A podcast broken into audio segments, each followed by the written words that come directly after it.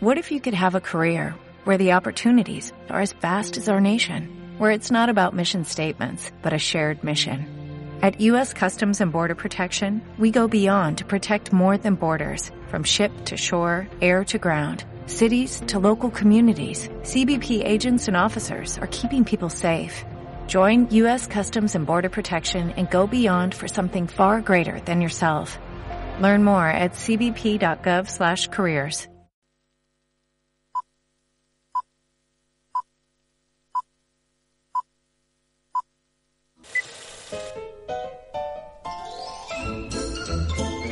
Cinema para Adictos con Miguel Ángel Vázquez, Roberto de Glané y Juan Antonio Pérez.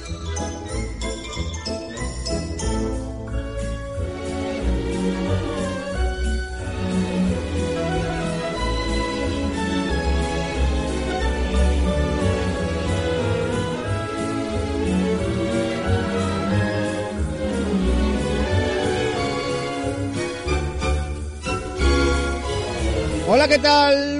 Buenas noches y bienvenidos una semana más a Cinema Paradicto. Está sintonizando la 91.6 Sevilla Fútbol Club Radio. Y hoy tenemos un programa mm, muy especial, y lo digo todas las semanas porque todos los programas son especiales, y este programa es especial mm, de verdad. ¿Por qué?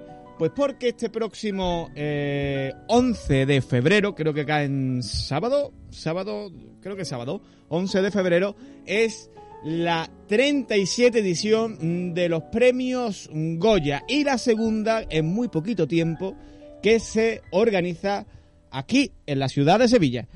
Y para hablar de, pues, bueno, pues hoy el programa, como podrán ustedes saber, lo vamos a dedicar a, a escudriñar lo- las nominaciones a los premios Goya. Entraremos categoría a categoría, analizaremos película a película, sin spoiler. Os diremos dónde podéis volver a ver la- las películas de los, de los Goya antes del sábado para que nos dé tiempo. Eh, y haremos también nuestra mm, particular quiniela a ver cuánto acertamos y el que y el que más acierte pues invita a comer a todo el mundo o no. Eh, para hablar de todo esto está al otro lado del hilo telefónico nuestro queridísimo amigo Roberto de Glané. Buenas noches. Muy buenas noches a, bueno, a ti y al invitado que ahora desvelarás, que yo sé cuál es. Eh, bueno, no me hables de comida porque ya te debo una comida. te debo una comida que, que pronto saldaremos la deuda. Así que nada, yo, yo soy malísimo con, la, con las porras. Así que, pero bueno, aquí hemos venido a jugar la fiesta del cine español. Lo hemos dicho ya en estos últimos programas, creo que es el mejor año de y ya, y ya era complicado porque llevamos años muy buenos de cine español, pero es que yo creo que es un año como este, Un año de verdad que yo no lo recuerdo. Un año con tanta, con tanta, mm, aparte de peliculones, con tanta variedad. Porque Mm. es que encontramos todo tipo de cine y de grandísima calidad. Es que eh, lo hablábamos, dijimos, es que Asbestas nos parece la mejor peli, sí, pero es que si gana cualquier otra, tampoco nos chirriaría, ¿sabes? Un año espectacular, la verdad. Espectacular. un año absolutamente espectacular de, de- de cine español. La verdad es que sí. Eh, o sea, eh, mira que sí es cierto que el cine español eh, lleva ya muchos años a un nivel bastante, bastante bueno. O sea, bastante bueno y, sobresaliente en, en la mayoría de A los ver, yo tengo, yo tengo la teoría o opinión personal de que el cine español ha sido bueno siempre, ¿vale? Pero claro, mm, no sé, para mí el cine español siempre ha sido bueno. Siempre ha habido muy buenas películas. Es verdad que siempre ha sido especialista más en el thriller, se le ha dado mejor el thriller, pero yo creo que cine Sí, español, siempre. buen cine español ha habido siempre. Siempre ha habido buenas películas, Roberto, pero me refiero. Eh, una, una terna de, de- O sea, llevamos ya muchos años encadenando. Quizás a lo mejor el 2020 me lo salto porque el 2020 fue un año regulinchi de cine en general. Claro, para ¿no? todo el mundo. Para claro, todo el mundo. Pero. eh, em, eh, Tú sabes que durante muchos años la única película de cine español que llevaba a la gente a cine era Torrente. Eh, Por desgracia. ¿Me entiendes lo que te quiero decir? Sí, pero y claro, sin si embargo hablamos- llevamos ya muchos años donde, bueno, pues películas Sí, sí. como Modelo 77, como Voy a pasármelo bien, como Padre no hay más que uno, como todas las comedias estas de que salen por ahí, que llevan a la gente al cine. Yo creo la, la Asbestas de, de Sorogoyen, que es una película que vamos a hablar largo y tendido sobre ella hoy, es una película sí, pero que, luego habrá- resultados de taquilla. Cinco siempre, lobitos en tampoco- HBO está teniendo muy buenos resultados en la plataforma. Sí, sí, pero bueno, que al final, hombre, antiguamente tampoco había plataformas y que tampoco podemos enfocarlo, que está muy bien la, que el cine español recaude, pero que tampoco podemos enfocarlo todo en eso porque si no, fíjate, Mantícola de Carlos Bermúdez, que es un peliculón, un absoluto peliculón, no creo que mucha gente haya visto Mantícola. Eh, Alcarrás tampoco creo que sea una película que la haya visto todo el mundo. No, sí es cierto que es una película que... Ahora, ahora entraremos en Alcarra. Es Claro, que no, claro. no quiero eh, adelantarme. Estará con y Cinco nosotros... Lobitos lo que has dicho por las plataformas, pero que si no, tampoco es una peli mm, que desgraciadamente hubiese funcionado un- en el cine, ¿sabes? Lo que te quiero decir. Sí, sí, sí, seguramente. Mira, eh, un poquito más tarde, en la tertulia de los, de los premios Goya, y, eh, hablaremos, vamos, porque vamos a tener tiempo de hablar, eh, estará con nosotros Juanma Marrufo, que además, eh, experto en, cine español, profesor, va a acercarse con nosotros a este programa y probablemente también al que viene para hablar de... Porque el que viene hablaremos también de, de, bueno, pues ya de los premiados, de la gala, un poco así, pero ya lo vamos a adelantar, eh, seguramente dediquemos la tertulia a Martin McDonough, eh, que es el, el director de Almas en Pena de, de Inisherin, de, de Tres Anuncios a las Afueras, eh, de Siete Psicópatas, etcétera, etcétera, etcétera. Bueno, etcétera, etcétera. Un director con una, con una filmografía cortita. e Una filmografía cortita que este año va a tener un nombre propio de cara a los Oscars y Sí. el año- el- la semana que viene eh, hablaremos de eso. Pero antes de entrar en todo eso, Roberto, antes de entrar en las nominaciones a los, a los premios a los premios Goya y, y de, y de la quiniela que vamos a hacer, etcétera, quiero que sepas que está en los Dime. mandos técnicos don Víctor Espinosa. Nada más y nada menos. Y, y para nosotros eso siempre es un, un motivo de alegría que esté Víctor Espinosa en los mandos por técnicos. supuesto. Y sobre todo porque voy a dar paso con muchísima alegría a algo que siempre va antes de la tertulia, Roberto, y que son los estrenos.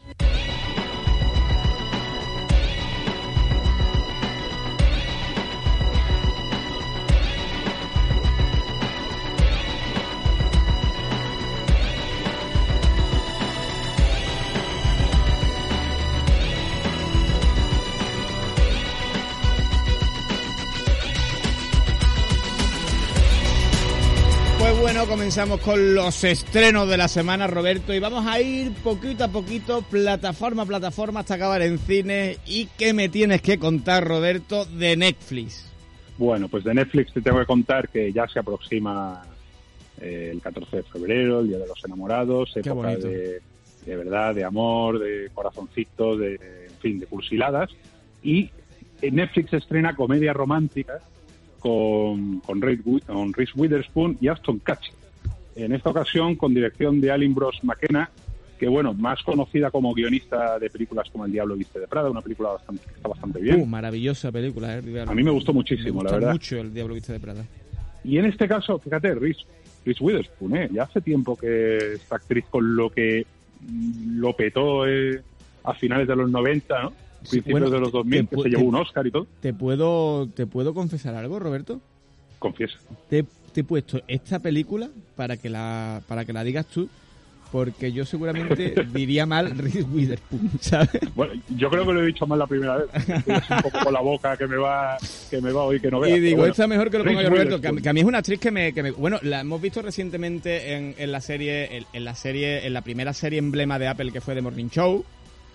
Sí, bueno, pero que estábamos ejemplo- hablando de una, de una, estamos hablando de una actriz Bueno, Bill Little Lies, sí. Que tuvo una época de las más importantes de Hollywood. Sí, sí, sí. Sea, tuvo 3, 4, 5 años espectaculares. Y que fue la hermana de Rachel Green en Friends. Efectivamente. Que eso Es- también es es verdad, súper es verdad, no me acordaba, no me acordaba Hombre, de eso. eso, Y- eso es lo más importante de su carrera. que y bueno, y. Aston Catcher, que también tuvo tuvo su época, ¿no? Eh, con el efecto mariposa, gran película, el efecto mariposa. Aston Y no en esta ocasión, pues nos cuenta nunca. la vida de pues, Reese Witherspoon y Aston Catcher, son dos muy buenos amigos, pero que tienen vidas muy diferentes. Y una está cansada de su vida diaria, el otro de su rutina en Nueva York, en fin, que lo que hacen es se intercambian, no solamente eh, el cambio de residencia, sino el cambio de vida. Durante una semana, dicen, oye, durante una semana vamos a, vas- vamos a cambiar, tú vas a tener mi vida, yo voy a tener la tuya y a ver si así completamos aquello que nos falta. Y, to- pasa? y todo final- explota. todo explota, todo explota al final. Tú piensas que te falta esto, pero no. Claro. Eh, Te falta esto, pero luego te va a faltar otra cosa. ¿no? Pues, Un co- poco lo que va a esta película. Pues las cosas de las comedias románticas, Roberto, al final eh, se, se tiene que liar la cosa. Bueno, ellos tienen un hijo en común, una hija en común, ¿eh? Entonces es como que se cambian ahí una cosa... Bueno, Sí, que, sí, sí, que claro, está, claro, que, que el 10, el 10 de... si Dentro de tres días es el viernes, ¿no? Viernes 10 de febrero se estrena en Netflix. Efectivamente. Bueno, oye, eh, tampoco pinta mal la película. Puede estar, puede estar entretenida al menos, ¿no? No pinta nada A ver, mal. no es, una, no es la película que yo anhele, ¿vale? Pero bueno, ahí está, como buenos actores. tal. No pinta nada mal, Roberto. Mira, te No voy a hablar. no pinta te- te- nos vamos a pasar a HBO, Robert. Nos vamos a pasar a HBO porque estrena temporada, creo que es la tercera temporada. Bueno, se estrena temporada de The Flash, de la serie esta del 2014, creo que lleva a nueva temporada de The Flash. Va a haber en HBO también el, el viernes, ¿vale? Oye, el título de la peli antes lo he dicho, tu casa es tu casa o la mía, lo he dicho, ¿no? No es la de Bertín Osborne, no es el programa de Bertín. sí. Tu, casa o la mía, es que creo Eh, que no he tu- dicho el tu, título. ca- tu casa o la mía es la película, efectivamente. Eso, eso. Yo creo que sí lo has dicho, ¿vale? Pero bueno, Vale, por, por si, por si acaso hay algún rezagado o por si acaso se nos ha pasado a nosotros, la película de Netflix se llama Tu casa y la mía con Aston, con Aston Catcher y Reese Witherspoon. Ahí. Eh, pero estrena HBO. en HBO, efectivamente. HBO, HBO que es mi plataforma favorita, Roberto. Es la La mía plataforma. Bueno, aparte de film, pero es que filming es cascarón de huevo. Pero, Claro, a ver, series HBO, películas Filmin. pero HBO es eh, cositas de calidad. Es un caballo ganador. Claro, es un caballo de ganador. Incluso las series, Roberto, que no tienen cierta relevancia y que, y que bueno, y que, y, que, y que están ahí y sin embargo son muy buenas series, como es el caso de la tercera temporada que se estrena también en HBO este fin de semana. Bueno, este fin de semana no, el 9 de febrero, que creo que cae en, en jueves, puede ser.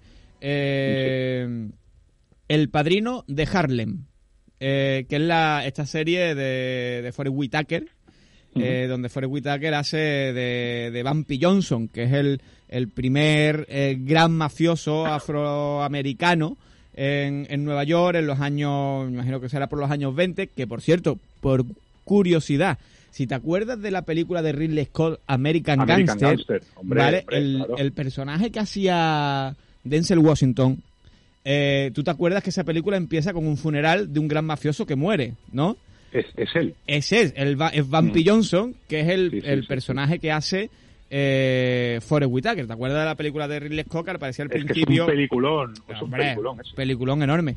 Eh, pues bueno, pues la, la vida de este, de este señor lleva ya dos temporadas. Es una serie muy recomendable. A ver, también te digo muy recomendable porque pues, a mí me gusta el género de mafia, tú lo bien lo sabes, Roberto. Ah, Mm, bueno, nos encantan los dos. por poco, bueno, y a ti también, por poco que lo hagan medianamente bien, es un género que a mí me que a mí me atrae, que a mí me fascina. Además, em, eh, meten por ahí a Malcolm X, meten ahí una parte de la historia de la final historia negra americana. nuestros directores favoritos, tanto los tuyos como los míos, Coppola, Scorsese, todo tiene que ver con la mafia. Hombre, la mafia es una, maravilloso. Tú sabes que, eh, que todos estos directores que eh, se metieron en... Nos estamos yendo por las ramas, pero que bueno, lo, da lo igual, merece. da igual, si todo va con la mafia. Lo que tú sabes que en los años 20 había muchas películas de mafia, después llegó lo del código Haydn este de censura de la madre que los parió y, y- y no se podía, no se pudo hablar de mafia hasta que no hasta los años 70 que empezaron a salir muy, muchas y muy buenas películas de mafia o mucha gente hablando de mafia como es Brian De Palma, como es eh, Francis Ford Coppola, como es Martin Scorsese, como son toda esta gente que eh, empezaron volvieron a hablar de, de crimen, ¿no? Todo esto de los intocables de Leonés, el- los padrinos, los los uno de los nuestros, eh, todo, malas calles, ¿no? Todas estas cosas. Eh, pues bueno, que me voy por las ramas, perdón. El padrino de Oye, Harlem. que el padrino de Harlem que mm, se puede ver tanto en HBO Max como en Disney Plus.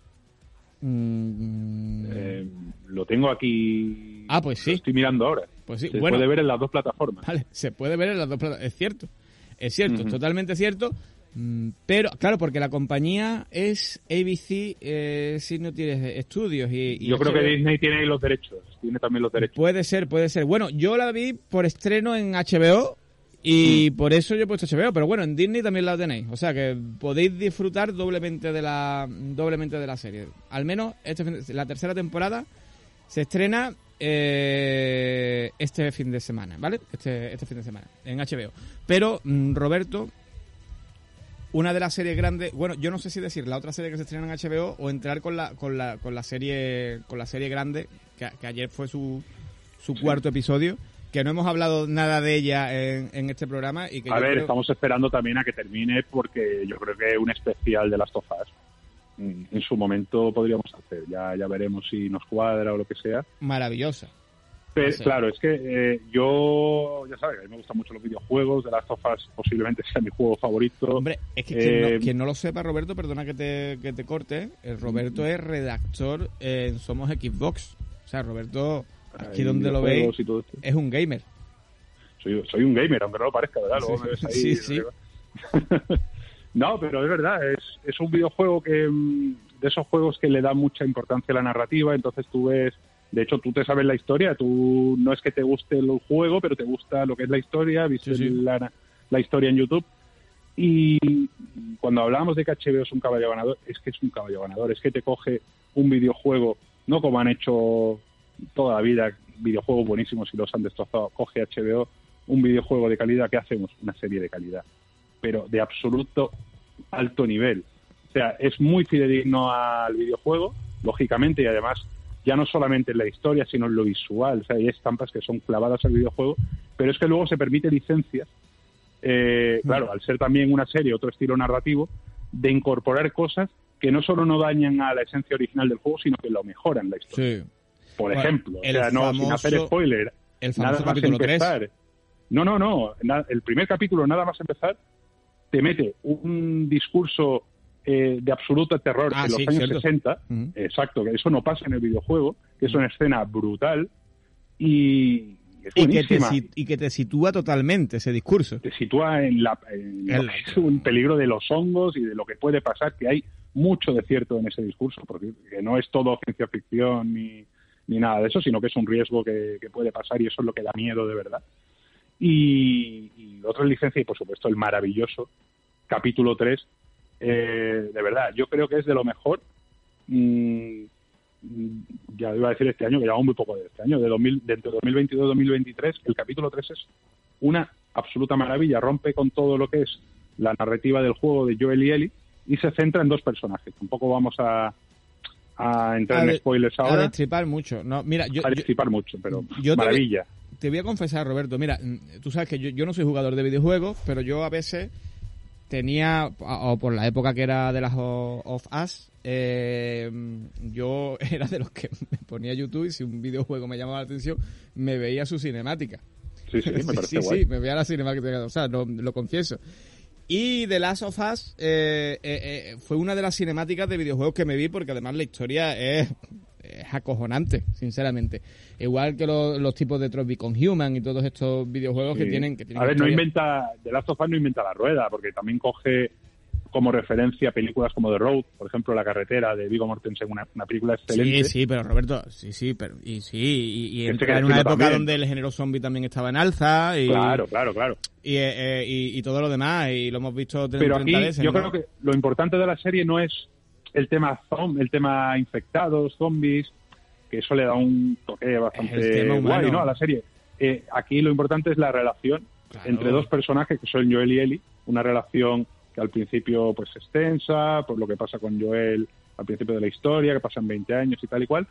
Y, y eso es lo importante de la serie, las relaciones humanas dentro de una pandemia Sí, sí, sí. mundial tan grave, porque es un mundo post-apocalíptico realmente terrible, y, y al final cómo nos volvemos los seres humanos si nos pasas eso, que al Mm. final pasamos de ser gente normal a convertirnos en mercenarios, en asesinos, por sobrevivir, que eso al final lo- es lo que plantea la serie. Y la barbarie y, la barbarie humana, realmente, o sea, porque Claro. que también es un tema que, por ejemplo, Danny Boy lo toca en, en 28 En días, 28 días después. Pues y, y en otras películas de- de- del género zombie, etcétera, y que esta esta serie va muy por el va muy por el estilo. Es una serie muy muy recomendable, pero yo quiero hacer un breve inciso, Roberto, porque fíjate tú, y quiero reivindicar algo sobre The Last of Us.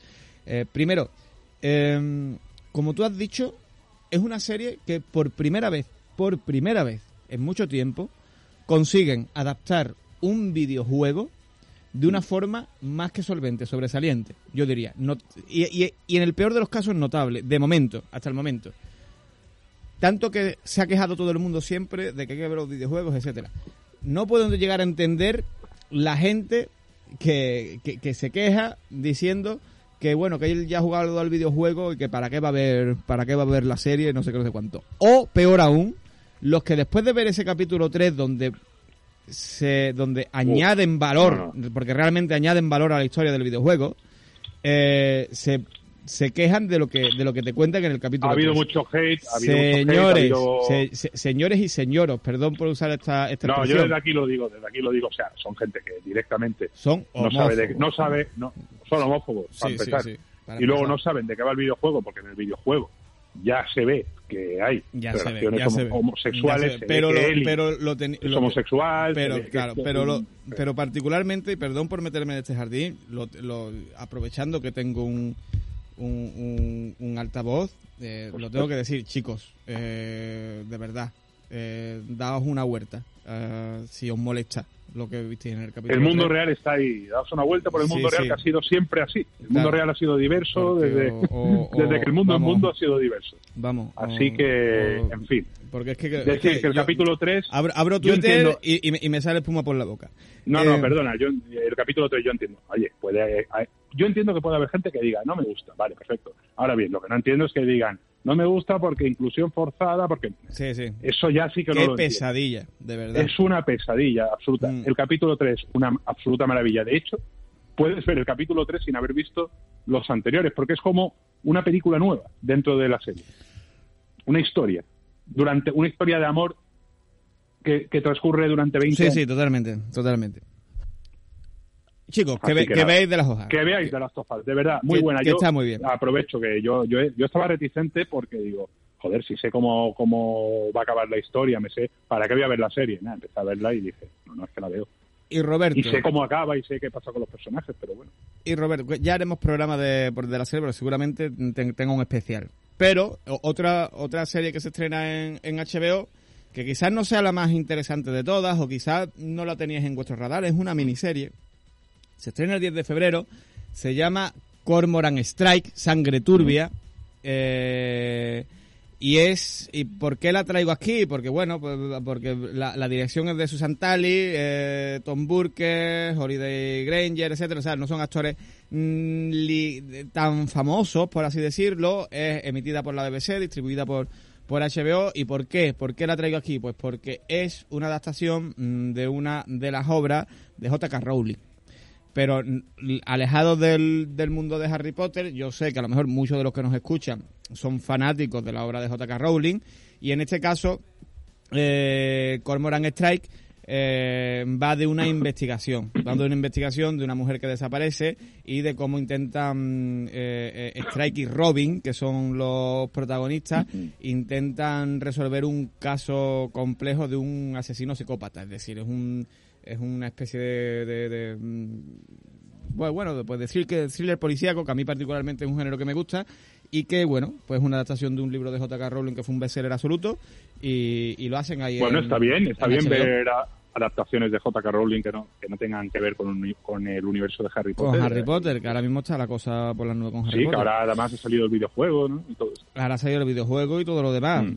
Y ahora sí que nos vamos a cines, Roberto. Y es que hay un restreno en cines hay un reestreno de una película que no ha visto nadie, ¿verdad? No, yo, creo, que, yo creo que nadie. Yo en su momento, nunca nadie, jamás. Ni tuvo éxito, no, vamos, nada, nada. Estamos hablando de la desconocida Titanic, ganadora de nada menos que de 11 Oscars. 25 años han pasado del estreno. Yo me acuerdo perfectamente cuando fui a verla de estreno al cine. Somos viejos, no, ¿eh? no, no, yo, yo por lo menos, vamos. Pero, pero no te, te puedo asegurar, o sea, la nostalgia que me da ver una sala llenísima, no, lo siguiente Sí, sí, lo siguiente. Y bueno, cada vez que salía Leonardo DiCaprio, no hacía falta que se le viese al principio de la peli que de los flashbacks de Rose cuando es mayor, que se le ven los ojos a DiCaprio haciendo el dibujo de ella. Ya estaba la niña gritando, es que me acuerdo perfectamente. Y hace 25 años. Yo tenía, creo que 11 o 12 años, ¿eh? Cuando, cuando esta película.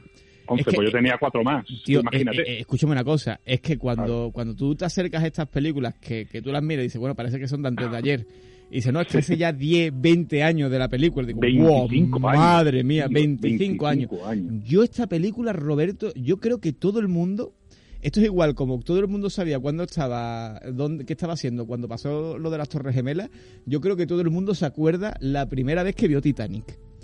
Claro, es que Eh, aparte es una peli que ya no solo funcionó lo que es la película, es que funcionó todo el merchandising, la, la banda sonora, la canción de Celine Dion, eh, la magia de esta Bueno, película. el merchandising me estás hablando como si vendiera, vendieran muñequitos No, de no, DiCaprio, no, Roberto, ¿sabes?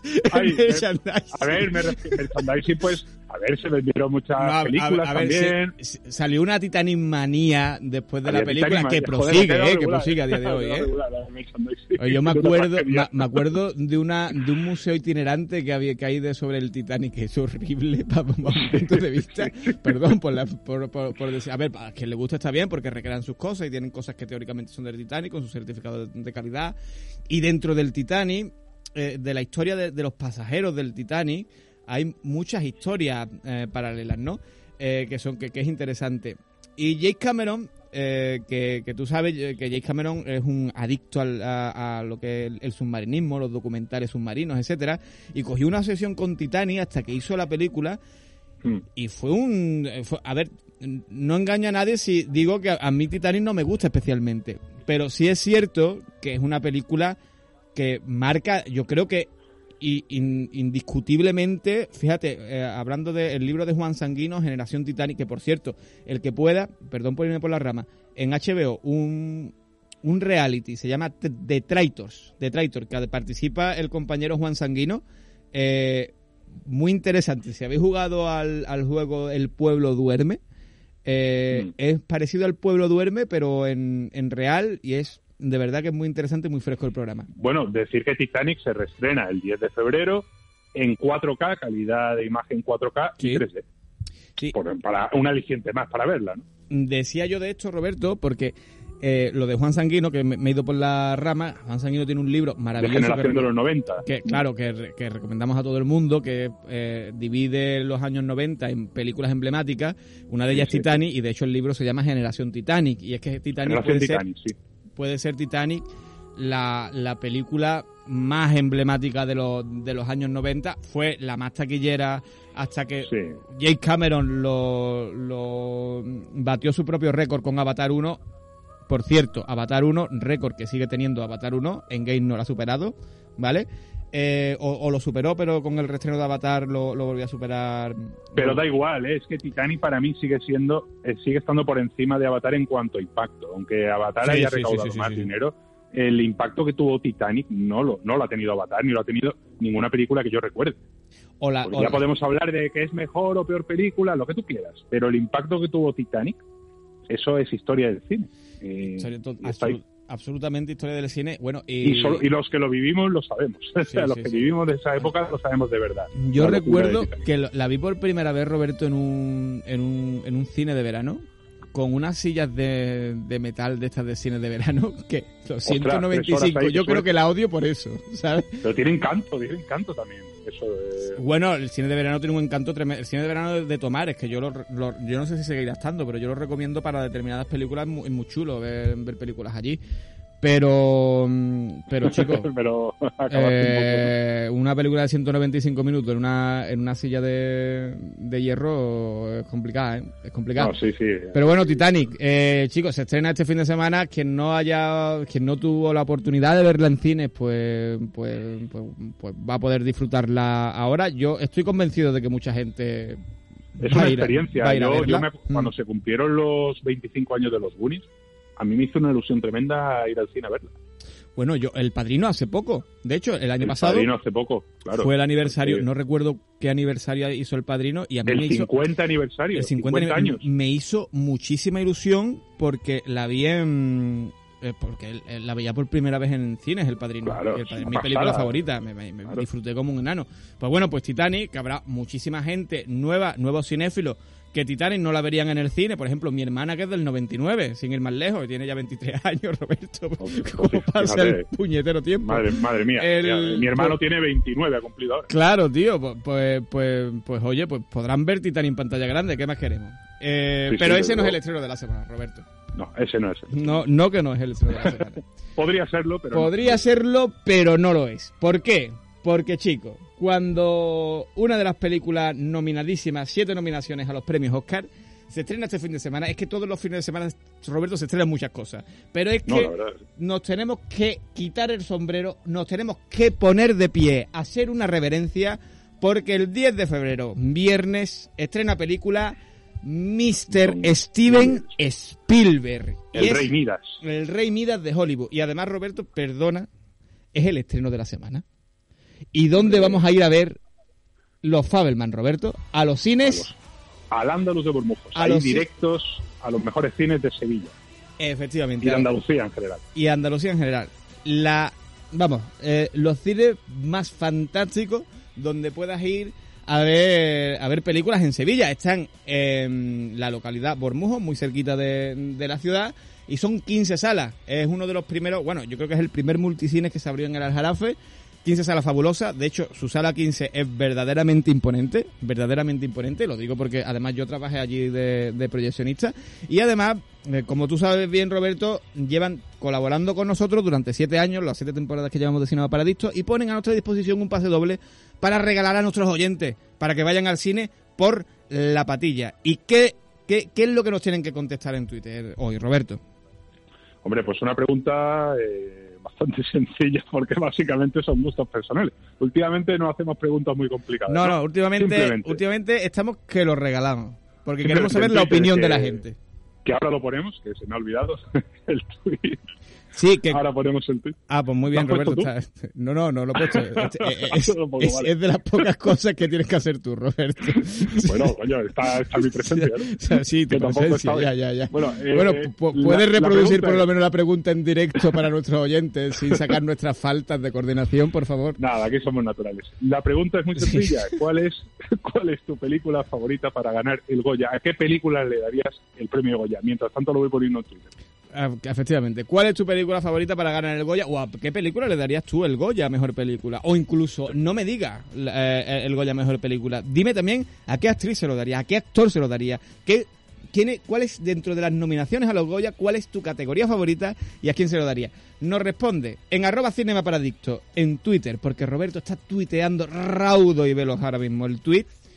Y entre todos los acertantes, bueno, entre todos los acertantes, entre entre entre todos los que mm, entre todos los que respondáis eh, sortearemos un pase doble para ir a los cines al por la patilla. Ahora sí, los Fabelman, eh, Roberto, los Fabelman, Steven Spielberg. A ver, yo ya el año pasado le hubiese dado el Oscar a Spielberg por West Side Story. Yo sé que estoy muy solo en esto. Para mí fue la mejor película de, su año, lo comenté hace poco en Twitter. Eh, tuvo mucho, mucha controversia. Para mí también, Roberto pero bueno, fue, fue, fue como, además me decía el típico listillo, no, porque ¿para qué queremos un remake si ya tenemos la original? Y yo, para, para empezar, amigo, la original es el musical de Broadway. O sea, quiero decirte que el West Side Story de los años 60 no es la original, la original es el musical.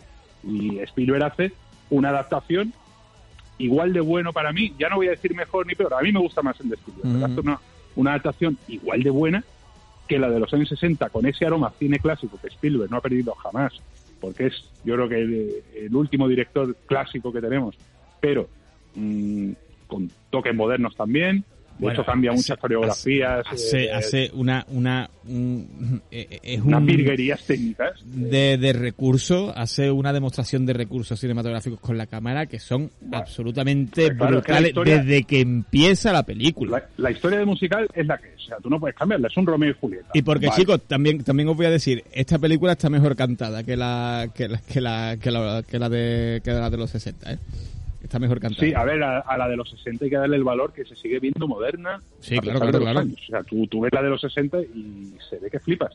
Pero esta tiene, para mí, ojo, para mí es un... A mí me gusta un poco más, ya está. a mí también, la fotografía, los toques que le da Spielberg, hay, hay escenas que no aparecen en... Hay alguna escena que no aparece en la, en la película de los 60. Cambia algunas cosas, pero... Cambia algunas cosas que para mí es para bien. Sí, eh, eh, también te digo, el... A ver... Mm, podemos estar muy solos en esto, es posible, y lo entendemos, pero bueno, para nosotros en este programa, que, nos gusta ir a contracorriente, pues para nosotros la mejor película del año pasado pues fue West Side Story y el gran Steven Spielberg se debería de haber llevado el Oscar por encima de, de Jane Campion, que, tampoco pasa nada. ¿Por qué? Porque este año puede volver a llevárselo. También te digo que lo tiene difícil porque Los Fabelman ha vuelto a ser un, fracaso en, la taquilla estadounidense. Eh, a ver qué es lo que pasa con, esta película. ¿De qué es lo que va a Los Fabelman? Pues Los Fabelman es el tipo de película que llevamos viendo muchísimos, muchísimos años. Es decir, una película donde el director hace una retrospectiva a su infancia sin decir que es su infancia. Por ejemplo, Belfast de Kenneth Branagh, Fue la mano de Dios de Sorrentino, Roma de Alfonso Cuarón, etcétera, eh, la última Bardo de, de Iñárritu, ¿no? Eh, etcétera, bueno, que no es exactamente su infancia, pero bueno, eh, etcétera, etcétera, etcétera. Es decir, es Spielberg retrotrayéndose a los años, a la década de los 50 y en cómo un niño empieza, en una familia, empieza a, experimentar su amor por, el cine y, empieza a, ver lo, la historia, sus historias familiares. Es una película donde en el rodaje el propio Steven Spielberg eh, lloró por recordar, o, eso se comenta, lloró por recordar eh, momentos concretos de su, de su infancia. Una infancia que, a, que a este director concretamente, a Spielberg, le marcó para mucho, sobre todo la relación con su padre, una relación que aquí eh, está interpretado por Michelle Williams y, por Paul Dano. Eh, actorazos. Actorazos los dos, sí, sí, sí. No, no, nos cansaremos de, decirlo nunca. Y es una película que yo tengo mm, unas ganas eh, muy fuertes por, por ver, porque eh, yo creo que, que, incluso el propio Spielberg pocas películas habrá hecho con, con, el amor que ha hecho con los Fabelman, por mucho que no haya sido una película que haya cautivado del todo al público americano. No es una película que, a priori parezca que, va a ser una película comercial. Eh, es una se llevó el Globo de Oro a Mejor Director, ¿vale? Eso hay que decirlo. El Oscar no lo tiene tan claro, pero yo soy del Team Spielberg. Eh, todos los que decís que Steven Spielberg está sobrevalorado merecéis eh, morir entre, entre horribles sufrimientos. Eh, Uy, hay, hay, muchos, ¿eh? Hay sí, sí, sí, sí, Bueno, pues Spielberg está sobrevalorado. Pues yo puedo entender, de verdad, yo lo puedo entender todo. Que Spielberg no me gusta, lo entiendo. No me, no me gusta la película de Spielberg, vale. Pero decir que un tío como Spielberg está sobrevalorado, o sea, sobrevalorado, entonces Mozart está sobrevalorado también. Es que Estamos hablando de un genio. Bueno, bueno, bueno, claro, no, no, no, no, lo digas muy harto, que también hay gente que te dice que Mozart está sobrevalorado, ¿eh? Que, claro, te, que te lo, que te lo dice desde su superioridad intelectual. no, no, que, que detrás de Twitter, ¿eh? Cuidado, ¿eh? Que cojan y le digan a Spielberg cómo tiene que dirigir. Yo, yo creo que es muy fácil. Mira, Steven, coge esto, tienes que hacer esto, dirigir así, y ya está, que se lo expliquen. Yo creo que Spielberg no tiene ni idea de cine ya. Que uno de ellos se lo explique. Amad, Amad, Amad, Amad, odias menos, de verdad, Amad. Sí, hombre, eh, que a mí hay mucho, muchas películas que no me gustan, pero reconozco, soy el primero que reconoce muchas películas que no me gustan y digo, pero es buena, es una buena peli, pero no encaja conmigo. Sí, claro, a mí me pasa con Tim Burton, ¿eh? A mí Tim Burton es un director que no... Tim Burton, pero decir... Que no me, que no me entusiasma, pero chicos, yo, yo, no diré, yo no diré jamás, yo no diré jamás que Tim Burton está sobrevalorado. Ni que es un mal director, porque es un buen director, pero su cine a mí no me, no me entusiasma es un genio en lo suyo, o sea, son gente diferente. Tim Burton es un creador de tiene una imaginación increíble, bueno, Spielberg también, claro. incluso me incluso me voy a ir, a ver, tío, incluso me voy a ir más allá. Eh, mm, eh, no, sé si decir, pero a mí, por ejemplo, a mí el, el cine de Berman no me entra demasiado bien, por ejemplo.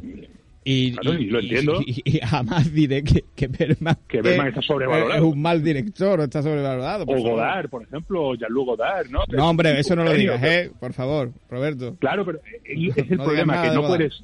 Claro, que no puedes alabar a Godard porque si no queda... Yo alabo a Godard, alabo a Michael Bay, alabo a Spielberg, alabo a gente... Uf, a Michael Bay muy, Sí, a Michael Bay. Hay pelis de Michael Bay que me gusta. A mí me gusta el cine. Me gusta todo tipo de cine.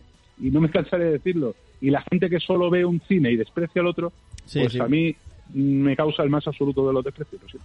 Totalmente, totalmente, la verdad. La pedantería me causa el más absoluto de los desprecios. Pues nada, fuera, fuera pedantería, Roberto. Muy, muy a, tope contigo ahí, ¿vale? Eh, recordamos la pregunta. ¿Cuál es tu película favorita para ganar el Goya? Bueno, o tu película favorita, o lo, lo abrimos en todo, dentro de las categorías que nos habléis de los Goya. En general, en arroba cinema paradicto, y ya sabéis que, que sorteamos un pase doble para ir a los cines jalándolos por la, por la patilla por la papilla. Por la papilla. A ver, este fin de semana en cine eh, Los Fabelman o Titanic, como queráis, y, en plataforma por las diferentes cosas que hemos dicho.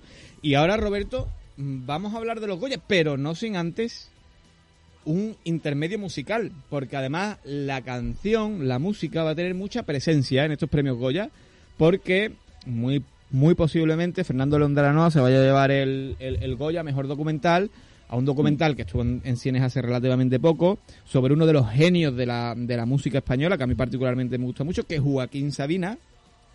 Yo no sé si tú con Joaquín Sabina a tope también, ¿no, Roberto? A mí, a mí me encanta a tope con Sabina. Con Serrat un poquito más, pero Sabina también me gusta mucho. Pues bueno, en este caso es con Sabina y aquí tenemos su Sintiéndolo mucho siempre con un buen verso. Sintiéndolo mucho complicado para una canción, buscarle rimas. Es jodido, Es que tiene rimas muy feas, Ucho. Antes tenía uno, una se acabó el amor, le dijo la trucha al trucho y dijo Leima, eso no.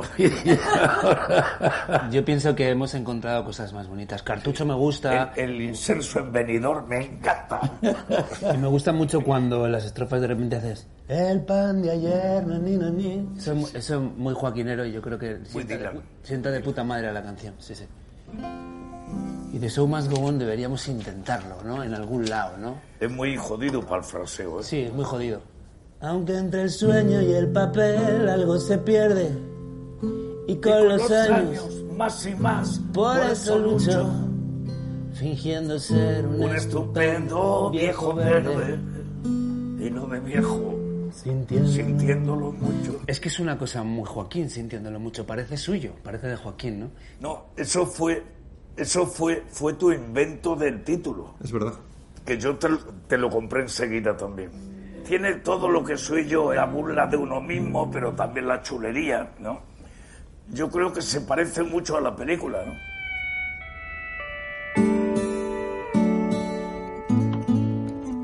Vamos.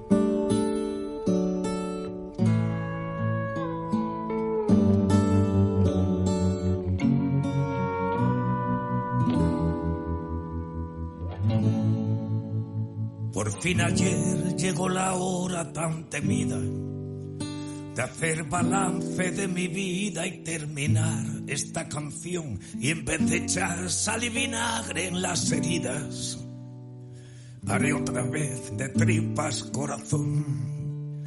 No me veréis en venidor con el inserso. Nadie me tiene que explicar que dos y dos no suman cuatro que la poesía es el desván de un metaverso, donde las musas se desnudan como albatros. No tengo nada que olvidar de mi pasado, por eso espero que el olvido no se olvide de quién fui. He dado más de lo que algunos me han robado, sin olvidar a la que se olvidó de mí. Siempre he querido envejecer sin dignidad, aunque al fusil ya no le quede ni un cartucho. Si el corazón no rima con la realidad, cambio de rumbo sintiéndolo mucho.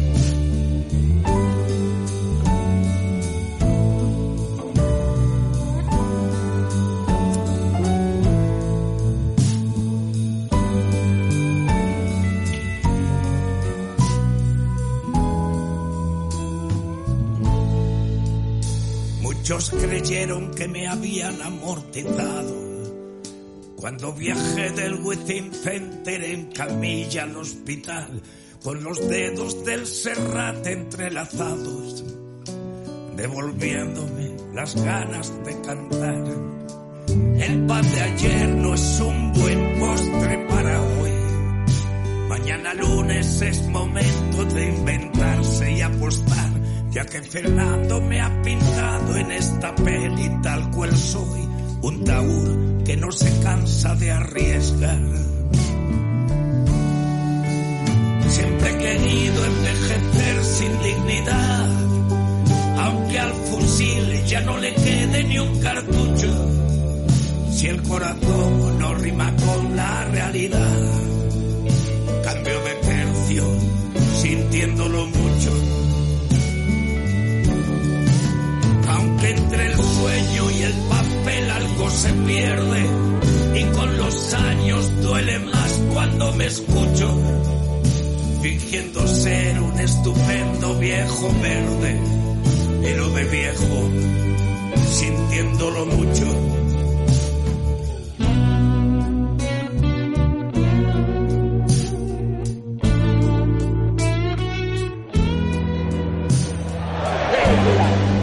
Subirme ahí y no decir que a este hombre lo están operando. Siempre he querido envejecer sin dignidad, aunque al fusil ya no le quede ni un cartucho. Si el corazón no rima con la realidad, quemo mis naves sintiéndolo mucho.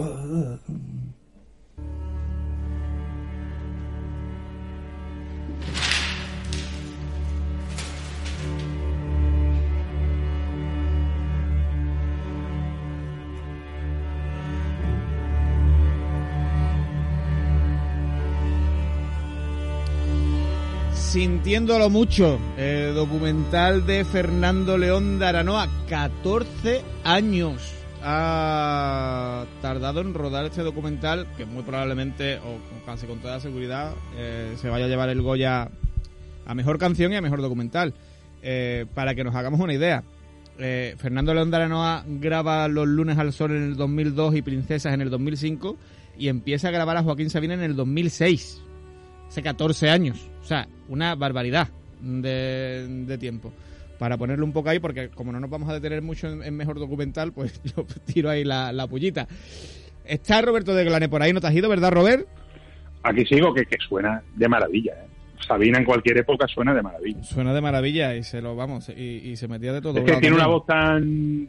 tiene un estilo tan único y tan peculiar que. Que ahí, ahí queda. Bueno, eso sería otro otro tema de cuando empezó Sabina, que le subían como los agudos cuando él empezó, porque entonces se llevaba eso, después los graves. Es una historia, ¿eh? Para meterse en la, en la industria musical española durante, durante esos años. Pero no estamos hablando de eso. Vamos a hablar de las nominaciones a los premios Goya. Y para hablar de esto, Roberto, se nos une un amigo más al otro lado también de la línea telefónica que me tenéis solo en el estudio de, de radio, pero muy acompañado telemáticamente. Y estamos hablando nada más y nada menos a nuestro gran profesor, gran experto. eh, bueno, en- a lo mejor a él no le gusta que diga gran experto, pero sí un, un gran fan del cine español, como es Juanma Marrufo. Muy buenas noches. Muy buenas noches, qué buen recibimiento con Joaquín Sabina, qué honor, ¿eh? Una barbaridad. ¿Eres tú, Qué barbaridad. ¿Eres tú mucho de Sabina? Juanma? Mucho de Sabina, muchísimo. Pues nada, estamos en el Estoy mismo club. Ver el documental. Me gustaría deciros una cosa, porque sé que hay poquito tiempo, ¿vale? Pero me lo vas a permitir. Sí. Buenas noches a los dos. Estaba escuchando, vuestra, estaba escuchando vuestra disertación sobre lo de la pedantería, Berman, Spielberg, todo eso. Sí, Yo solo quiero decir una cosa, y es que Xavier Dolan, que sabéis que es un autor independiente, sí. siempre ha dicho que le encanta Titanic de James Cameron y con eso lo digo todo, es decir, o sea que Ah, todo cabe en este mundo, todo cabe en este mundo y al final, oye, cada uno simpatiza con el género que más le gusta y esto es así, nada que ver una cosa con la otra, Por- pienso yo, ¿eh? Por supuesto que sí, Juanma. O sea, aquí, Totalmente de aquí, acuerdo. aquí solamente, eh, a este programa solamente viene gente de bien, por favor. Eh, vamos a entrar con Por lo, lo, con por lo menos gente gente que no desprecia un cine que no que no le gusta, ¿no? Porque Pero, pero vamos a que entrar, vea el cine. pe- pero hay, vamos a hay que entrar ser, porque, hay que ser son- respetuoso, hay que ser respetuoso. son, siempre. son y 20 y, y esto lo teníamos programado para, para en punto, ¿vale? Entonces, vamos a intentar ir, eh, vamos a desgranar lo que es la las nominaciones de esta 37 edición de los premios Goya, día 11 de febrero, eh, sábado, aquí en Sevilla, se hace por segundo año en poquito tiempo.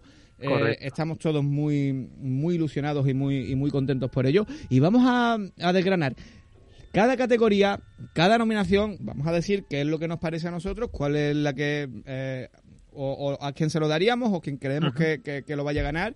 Y vamos a ir categoría por categoría, ¿vale? Poquito a poco. Y vamos a empezar por las más importantes porque si no después, esto de dejar las más importantes para el final, eh, después no da tiempo de nada y, y- y- y nos queda, y, y vamos corriendo al final. Y yo quiero centrarme mucho en las categorías importantes. ¿Y cuál es la categoría más importante? La categoría es mejor película. partiendo de la base... Empezamos fuerte, empezamos fuerte. Claro, empezamos fuerte. Aquí, Partiendo- aquí vamos a acertar todos, ¿no? Yo creo. Eh, hasta yo que soy un inútil con, Bueno, ojito. con, con las porras. Ah, no, sí, sí, perdón. Es que te iba a decir que en Los Feroz no. En Los Feroz ganó ganó a dirección Carla Simón. eh, pero, pero no, no, no, la mejor película fue Asbesta. Las, Eh, yo, nom- yo creo que va a haber diversidad, ¿eh? Aquí en los premios. Creo.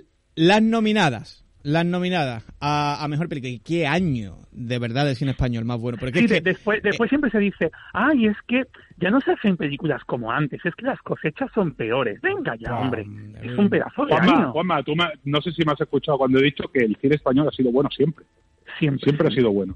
Siempre. Siempre. desde de los acuerdo. años desde los años 50 que hay absolutas obras Sí, maestras sí.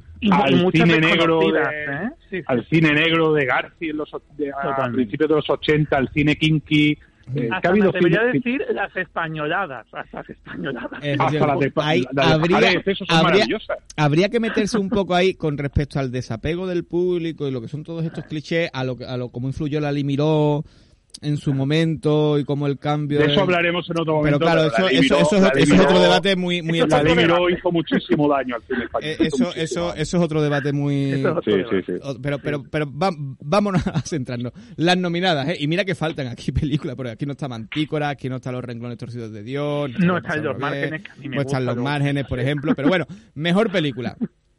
Alcarrás de, de Carla Simón, que viene con el, el, el oso de oro bajo el brazo, ¿no? De la Berlinale, nos acordamos de esta película nada menos ¿eh? que nada, menos, nada menos. Esta película que recuerdo, ¿vale? Vamos a ir recordando dónde la- y después vamos metiéndonos eh, en cada una de ellas. Esta película antes estaba en Movistar, ya no está, pero la podéis alquilar en Google Play, en, en Apple, en Filming. en- como de alquiler la podéis ver en varios, en varios sitios. Antes estaba en Movistar y ya parece ser que la han quitado, ¿eh? Eh, para sacar billets, parece, ¿no? Asbestas. Asbestas creo que aún continúa en cines. Eh, Así es, en la avenida está, por ejemplo. En Sevilla. de Rodrigo Sorogoyen, la- 17 nominaciones. Alcarrás tiene 11, Asbestas tiene 17 nominaciones, probablemente la que se lo vaya a llevar, ahora lo hablaremos. Cinco Lobitos, que está en HBO, la película de Alauda Ruiz de Azúa, que a mí me, me, me, me volvió loco. Ahora entraremos en ella. Y, y- La Maternal de Pilar Palomero, La Maternal que se ha vuelto a estrenar en cines este fin de semana. Podéis ver La Maternal en cine desde el fin de semana pasado, porque se ha vuelto a reestrenar de cara a los Goya, La Maternal de Pilar Palomero, con tres nominaciones y Modelo 77, la gran tapada, yo creo que 16 nominaciones de, eh, de Alberto Rodríguez, una película mm, fabulosa. Por Y otra parte, desafortunadamente puede que salga perdiendo ensombrecida y es una pena, ¿eh? Sí, sí, Pero seguro. hablaremos de eso. ahora. Seguramente sea así. Alberto Rodríguez. Bueno, eh, estas las películas nominadas. Eh, Juanma, quiero empezar contigo. Quiero que me hagas un, un- un- un balance general de, de- de todas las películas. Bueno, yo la maternal no he tenido el placer de verla, por tanto no puedo hablar de lo que no, de lo que no he visto. Pero de las cuatro restantes, yo creo que Asbestas es la que se va a llevar el premio de, de calle. Em, es verdad, yo sigo sin entender por qué enviamos a la Academia de Hollywood, eh, por ejemplo, al Carras tan pronto, cuando, en fin, no sé, porque después yo pienso que Asbestas como película en Hollywood se entendería mucho mejor, esa fuerza dramática que tiene me parece que se entendería mucho mejor que, que Alcarrás, eso es una opinión ya aparte. Un director, Eh, un actor como Denis Menochet, que no es. Exactamente, Que, no es- Menochet. que, que, que, le suena la cara, ¿no? A- en Sí, Hollywood. ¿no? además que, es un actor muy internacional. Hace poco también hizo la de Peter Von Kahn, que también Mm. recomiendo aquí verla, que está muy bien. Es un actor súper versátil, luego hablaremos de él. Y yo también pienso que la Academia, en cierto modo, corregidme si no me equivoco, creo que le debe a Sorogoyen la mejor película, si no, si no me equivoco, porque el año del reino no se la llevó. Creo que se la llevó campeones, si no recuerdo mal. se la llevó campeones sí Cierto, cierto, cierto. Efectivamente, entonces yo creo de que hecho es el creo que va a pasar lo contrario se Sí. va a llevar Claro, mejor Carla película Simón- pero no mejor Carla director Simón, claro, Carla Simón yo creo que sí se puede llevar al Carras a dirección, ¿vale? sí Y la película puede ser Asbestas. Me da muchísima pena por Cinco Lobitos, porque como tú has dicho, bueno, es que no sé si vamos a hablar mucho de cada película o no, a entrar demasiado, pero Cinco Lobitos a mí me ha parecido una oda a la maternidad eh, fabulosa, que además ni me lo esperaba, ¿eh? Me Mm. cogió, me cogió de repente sin esperármelo en absoluto. Entonces, para mí, estaría entre esas dos, entre Asbestas y Cinco Lobitos. Y yo creo que Asbestas es la que va a ganar. Esa es mi opinión. Roberto. Yo pienso más o menos como Juanma. Eh, a ver, Asbestas, yo creo que es clara favorita para mejor película.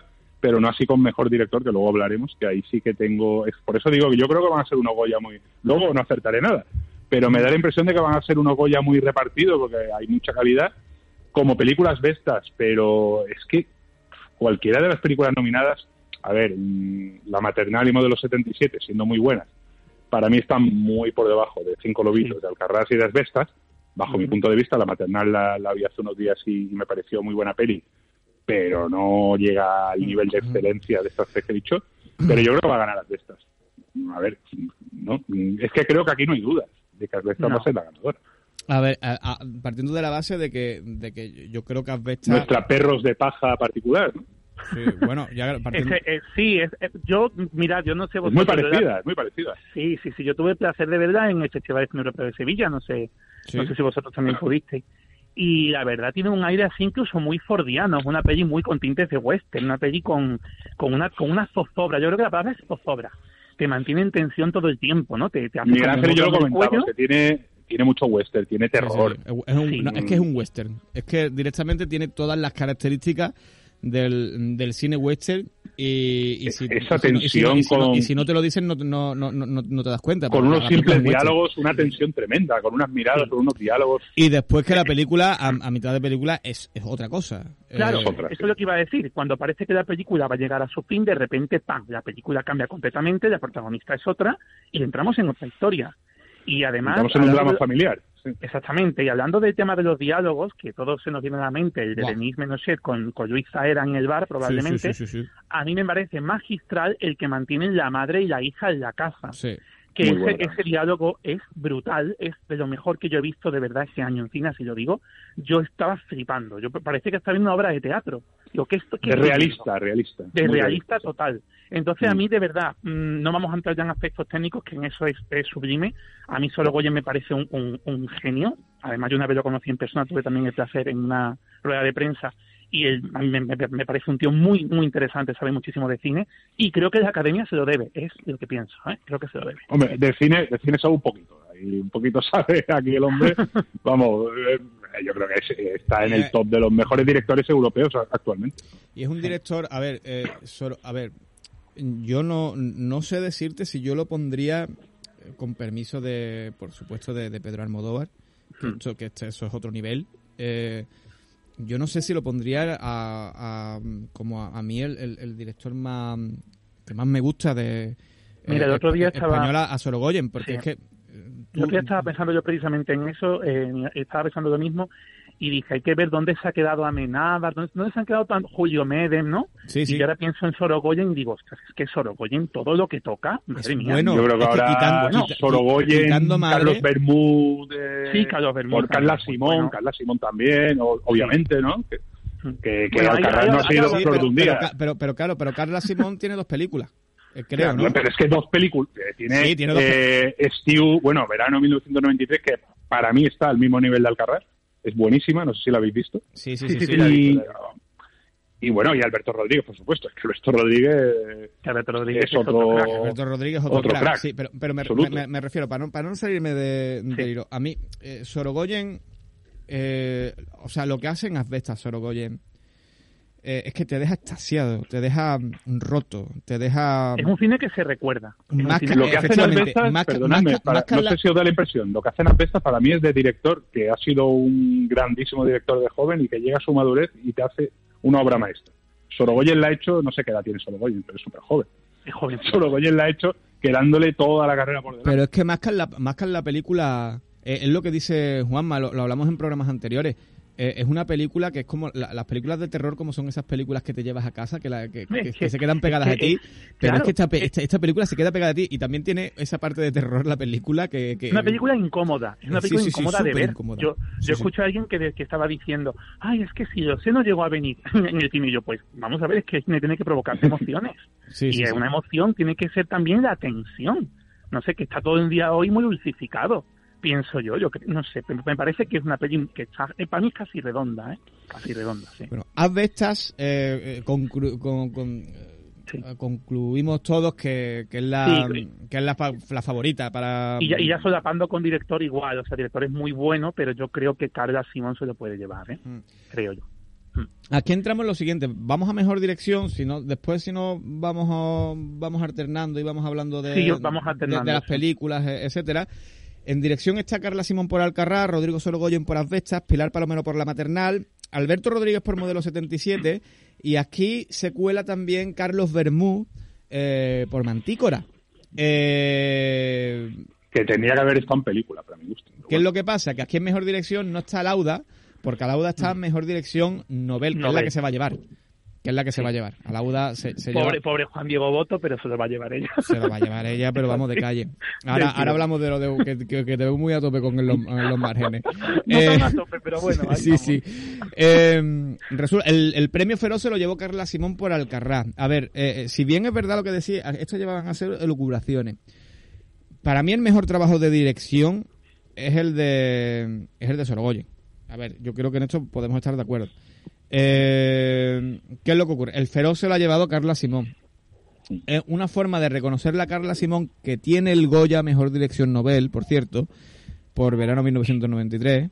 Eh, es por, por ese oso de oro en la Berlinale, una película como Alcarrás, que es una muy buena película. Carla Simón tiene una.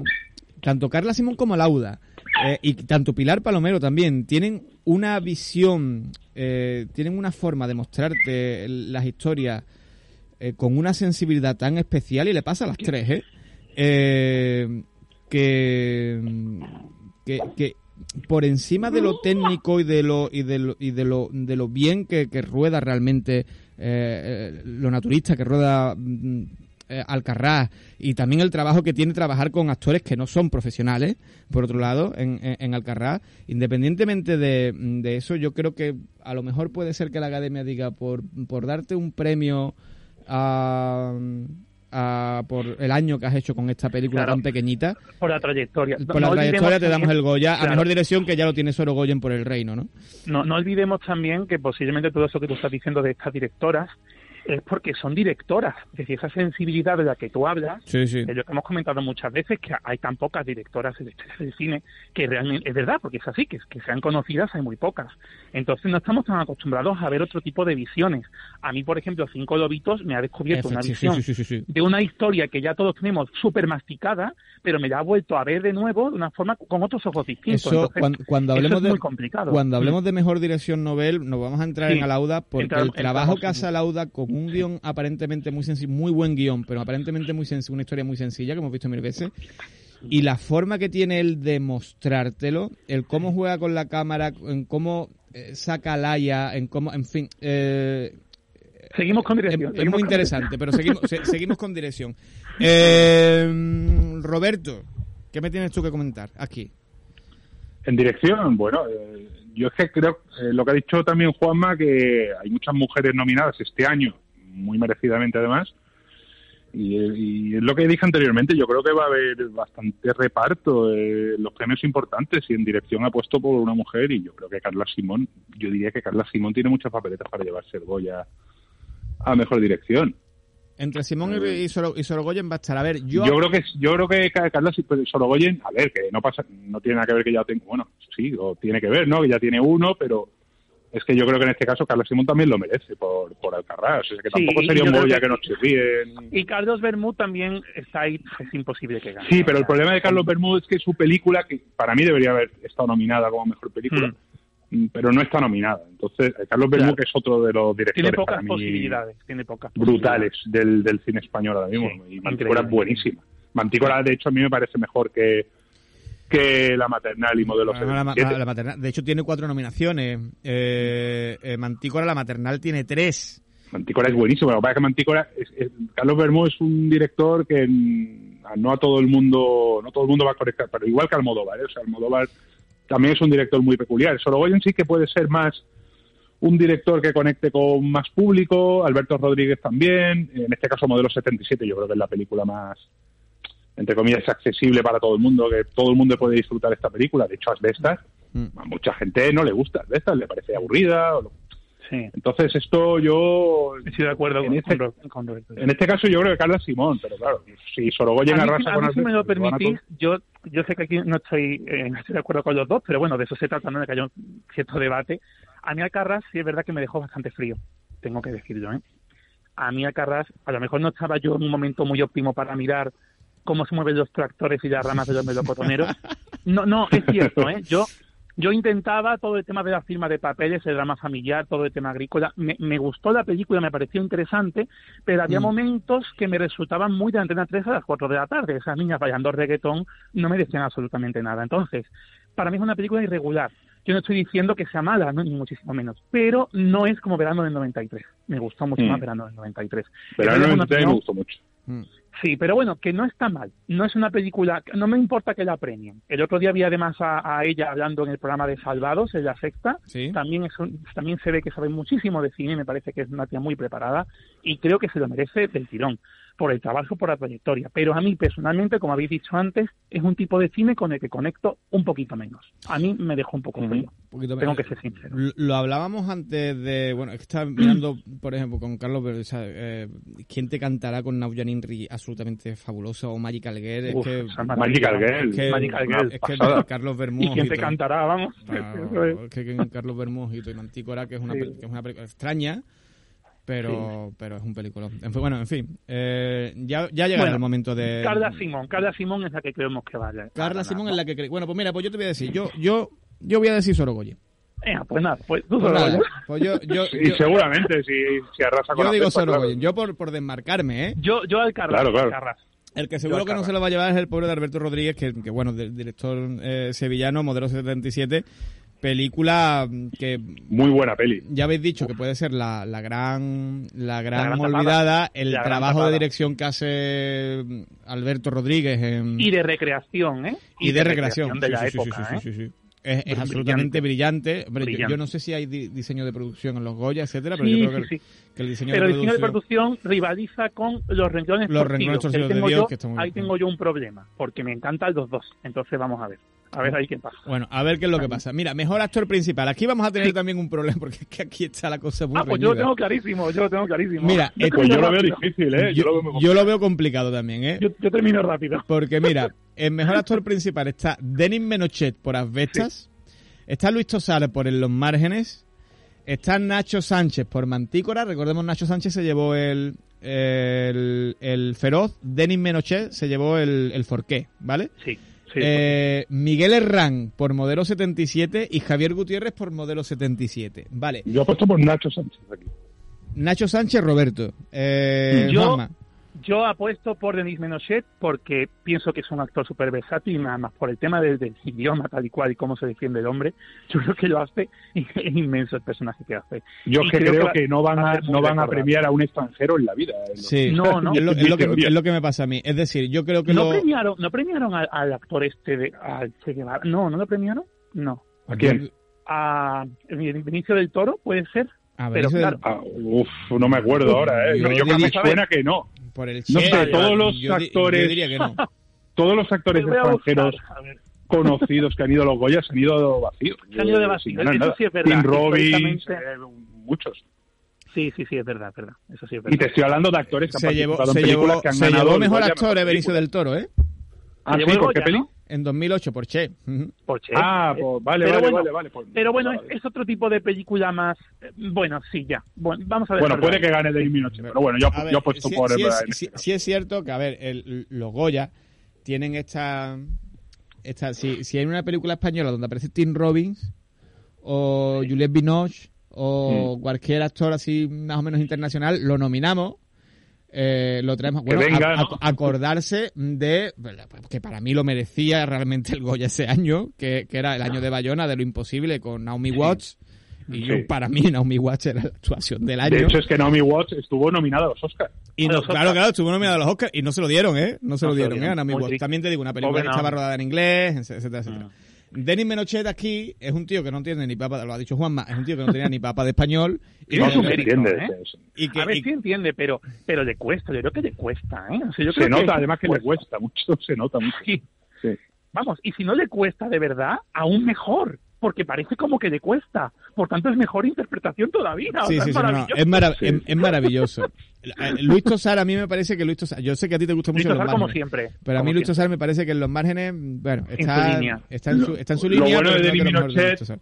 Hombre, lo bueno de Menochet es que eh, Asbestas es una peli que, que tiene tres idiomas, francés, gallego y castellano, y hay muchas escenas donde habla su idioma, ¿no? Eh, su lengua materna, habla en francés, mu- mucho tiempo de la película, en realidad solo habla castellano cuando se enfrenta aquí a los indeseables vecinos, ¿no? Así que, pero lo hace muy bien. Denis Menochet Yo- es un actorazo. Yo voy a decir una cosa, eh, a ver qué pensáis. Javier Gutiérrez también, aunque lleva barba y gafas, sigue siendo un poco Javier Gutiérrez, vamos a decirlo así. Sí, pero, Pero- yo aquí voy a de, de- de Miguel Herrán, ¿verdad? Claro, ¿qué pasaría si fuera un fenómeno Mario Casas y de repente gana Miguel Herrán? ¿Es A mí me encanta, pero a mí me encanta, pero te voy a decir por qué. Porque a mí Miguel Herrán en esta película, que a mí Miguel Herrán es un, es un actor que no me gusta demasiado, A mí tampoco. a mí Miguel Herrán en esta película me ha convencido. Cautivado. Me ha cautivado, bien. me ha convencido.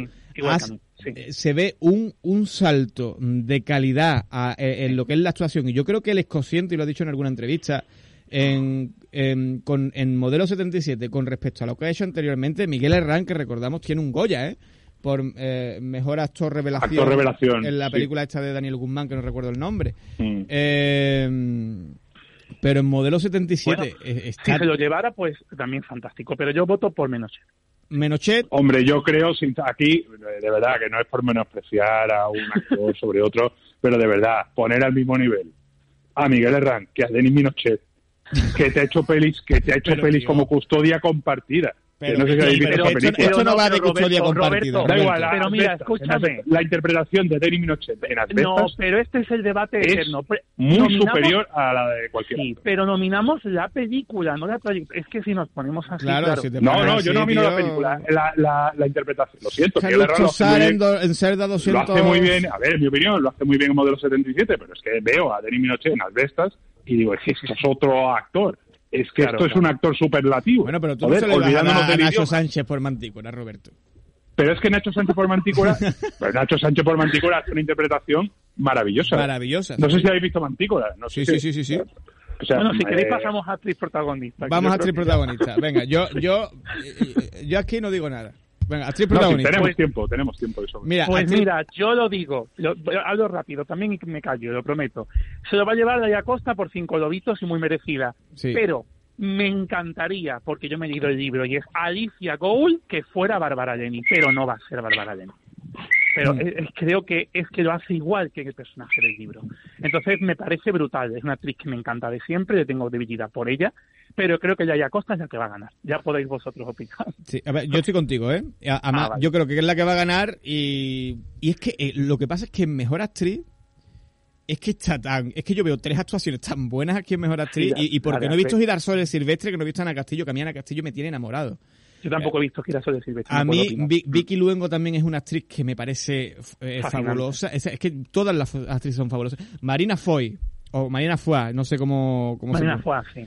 Marina Foy Que te lleva la película, te lleva la película ya sola después, ¿eh? Por No Dios, Marina Foy está, si hemos hablado de Denis Menochet, Marina Foy Claro. está inmensa, está inmensa en, en. Pero sí es cierto que esa sensibilidad, eh, eh, mm, yo, yo creo que esa pareja de protagonistas que le- que es Laia Costa y, y después entraremos. Susi Sánchez, va a ser la que se va a llevar el, la que se van a llevar los sendos Goya a mejor si actriz y protagonista. en- en- en- entroncamos con actriz de reparto y lo que va a ser Susi Sánchez. Porque también. sí, yo doy por- mi opinión sobre actriz principal. No, no, sí, y, y aparte de eso, Ah, eh, verdad, verdad. podemos hablar de, de la actuación de las dos, pero y también entran en los renglones torcidos de Dios. Yo lo de Bárbara Leni eh, es cierto que es una, los renglones torcidos de Dios lo tenéis en, en Netflix, eh, lo que queráis.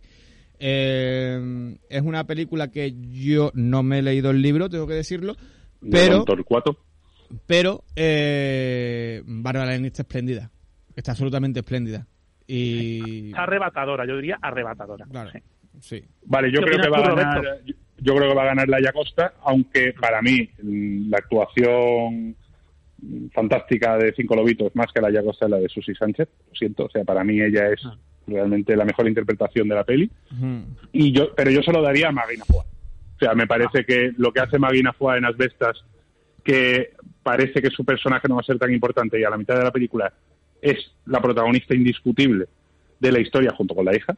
Hmm. Me parece que lleva muy bien, muy bien el, el peso de la peli y, y le da otra tonalidad a la película y yo se lo daría a pero creo que va a ganar la Yacosta. A ver, merecido, por supuesto, si le gana Sí, la Yacosta, pero Para mí, la, la, la, la interpretación, actriz principal, actriz de reparto, la cómo se compenetran ellas dos, ¿no? e- esa relación materno-filial. eh, Que además, mira, hay, hay una frase en Cinco Lobitos que a mí se me quedó marcada que dice el Susi Sánchez, que resume la película entera, que es la que dice esa de todas esas vidas que no vives, ¿no? Son Mm. siempre perfectas, pero en algún momento hay que vivir la que Sí. te ha tocado. Y es que esa frase, solamente esa frase ya te rompe. Y es que esa relación de las dos es lo que sostiene la película entera. Entonces yo creo que por eso se lo van a dar a las dos.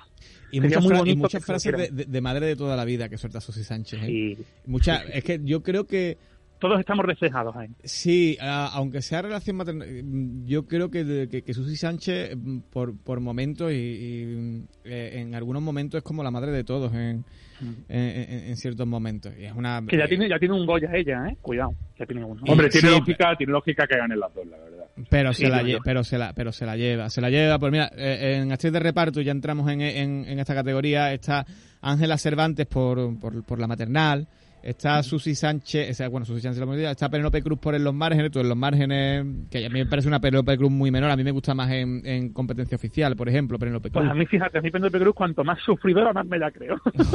Por qué. Sí, Pero bueno, sí, la verdad. es que Carmen, es Mach- verdad. Carmen Machien Cerdita y, y Marie Colom, que yo creo que es la niña, ¿no? La, La hija, niña, ¿no? la hija. Eh, en Asbesta, que, eh, bueno, no, yo creo que De aquí es Susi Sánchez de, de calle. De calle de- calle. Obvio, ¿no? Yo creo que aquí no hay Sí. dudas. De calle absolutamente. Y Ya, también de calle en actor de reparto, yo creo que está claro, vamos. Yo, vamos, y en actor de reparto, bueno, este, este es el que está, es que este es el que está más claro de todo.